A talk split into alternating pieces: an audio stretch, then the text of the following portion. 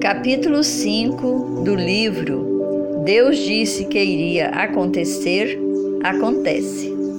Título: Ele disse que os primogênitos do Egito seriam mortos, caso Faraó não libertasse o seu povo.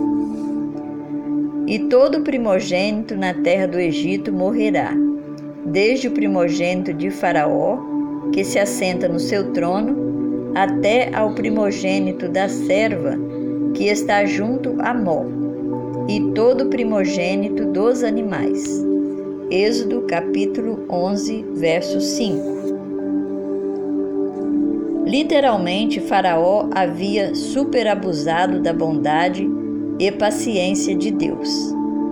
Primeiro, ele afirmou desconhecer totalmente o Deus Todo-Poderoso, Eu sou, Criador do céu e da terra, responsável por sua existência e todos os seus súditos.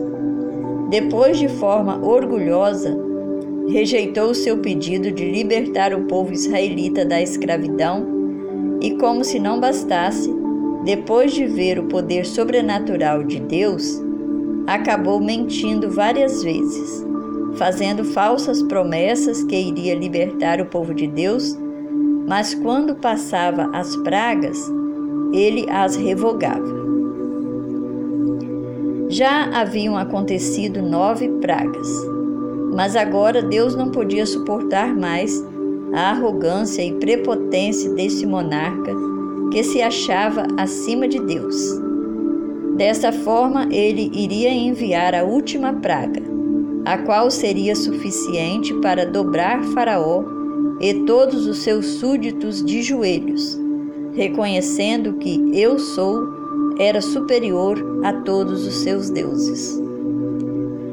Diante desta décima praga, Faraó percebeu que nem ele nem seus deuses eram nada, e por isso não tinha outro jeito a não ser libertar o povo de Deus. Como era de costume, antes de acontecer grandes calamidades sobre o povo, Deus, o Pai bondoso que não tem prazer na morte dos ímpios, avisa aos seus servos o que irá acontecer e como se livrar destas pragas. Desta vez não foi diferente. Deus, na sua infinita bondade e misericórdia, antes de enviar a décima praga que deixaria todo o Egito em pranto com a morte dos seus primogênitos, informou aos seus servos o que aconteceria e como escapar desta maldição. Eles deveriam tomar um cordeiro de um ano, sem defeito, matá-lo, comê-lo assado, pegar do sangue do cordeiro e passar nas ombreiras e nas vergas da porta da casa onde o cordeiro estava sendo comido. À meia-noite, quando o anjo da morte passasse, a casa que estivesse marcada com o sangue, ele não entraria para matar o primogênito. Estas informações foram passadas para todo o povo de Deus e provavelmente chegou também aos ouvidos de Faraó e de seus súditos. Mas, como um animal irracional que se lança no abismo, mergulhado no seu orgulho e ceticismo, Faraó não foi humilde e nem inteligente para crer no que Deus estava falando.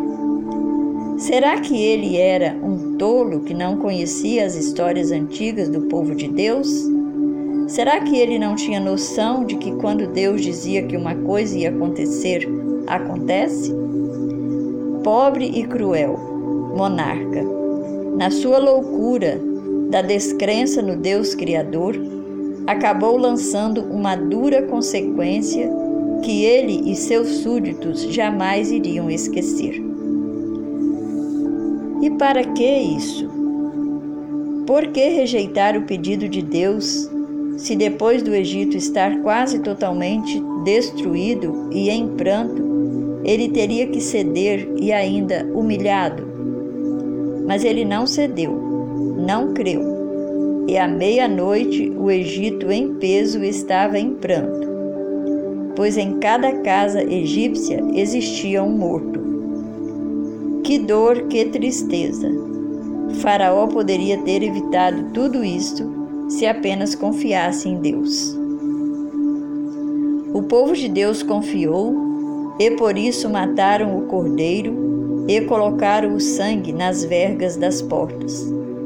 Por isso, os seus primogênitos permaneceram vivos, enquanto os primogênitos dos seus senhores eram mortos. Provavelmente alguns egípcios confiaram também nas informações e procuraram abrigo nas casas onde podiam escapar da praga terrível. Outros poderiam escapar se apenas confiassem no, de, no que Deus havia dito, pois quando Ele diz que vai acontecer, acontece. Um inseto terrível. De uma hora para outra, o inseto Aedes aegypti ganha um espaço na mídia de grande repercussão nacional e internacional. Ele, um inseto aparentemente insignificante, inofensivo, de origem humilde, que se reproduz em águas paradas, até faz um barulhinho, mas não assusta tanto. Quem vê suas pequenas lavas em uma poça d'água ou numa caixa d'água não imagina tanto terror que esse pequeno inseto pode impor tanto na população como na comunidade científica. Este inseto, de certa forma, tornou-se em um super inseto, um mutante destruidor, deixando para trás um rastro de enfermidades, deficiências desespero, morte e alerta em relação ao que mais esse bichinho pode fazer. Já temos informações de que ele é responsável pela dengue, chikungunya e zika vírus.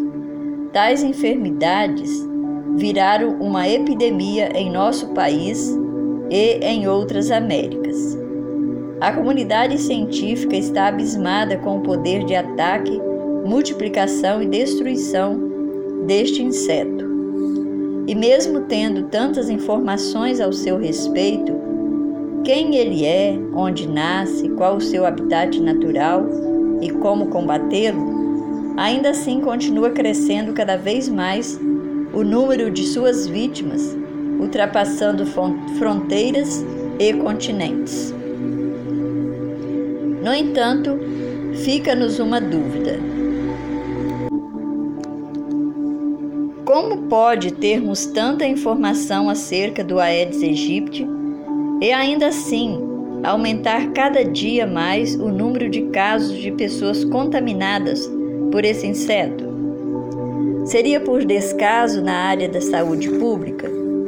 Seria falta de mais informações ou a ausência de melhores meios para combatê-los? Seria falta de saneamento básico ou falta de compromisso da população em destruir os focos existentes em seus lares e evitar a criação de outros focos? Talvez a soma de tudo ou simplesmente a falta da crença no poder destruidor fatal desse inseto. Mesmo o governo e a população tendo todas as informações necessárias para combater e evitar o aumento da epidemia, ainda assim muitos fazem pouco caso das informações obtidas, achando que são mentirosas ou que eles são imunes ao ataque dos insetos. Não é difícil de encontrar em nossas ruas, bairros ou cidades lugares propensos ao foco da dengue. Descaso, descrença, egoísmo, loucura, imprudência. A realidade é que muitos têm pago caro pela negligência dos outros ou sua. Há informação, mas não houve uma prevenção em massa. E o resultado é que milhares de vidas já foram ceifadas. Crianças com suas vidas totalmente modificadas por nascerem com microcefalia, vítimas da contaminação do inseto e muitas pessoas sofrem nas garras infernais do mosquito assassino, aproveitador do descaso e descrença humana. No caso dele, ele não faz acepção de pessoas. Qualquer um pode ser sua vítima. Mas o que aconteceria se toda a população levasse a sério o combate contra o mosquito transmissor da dengue, chikungunya e zika vírus? Já teríamos conseguido destruí-los completamente ou impedido seu avanço? Provavelmente sim. Mas que pena, as pessoas ainda continuam pagando caro por não darem crédito às informações passadas por autoridades da área. Foi assim também no Egito. Faraó e muitos dos seus súditos não acreditaram nas informações passadas por Deus e acabaram pagando caro por isso.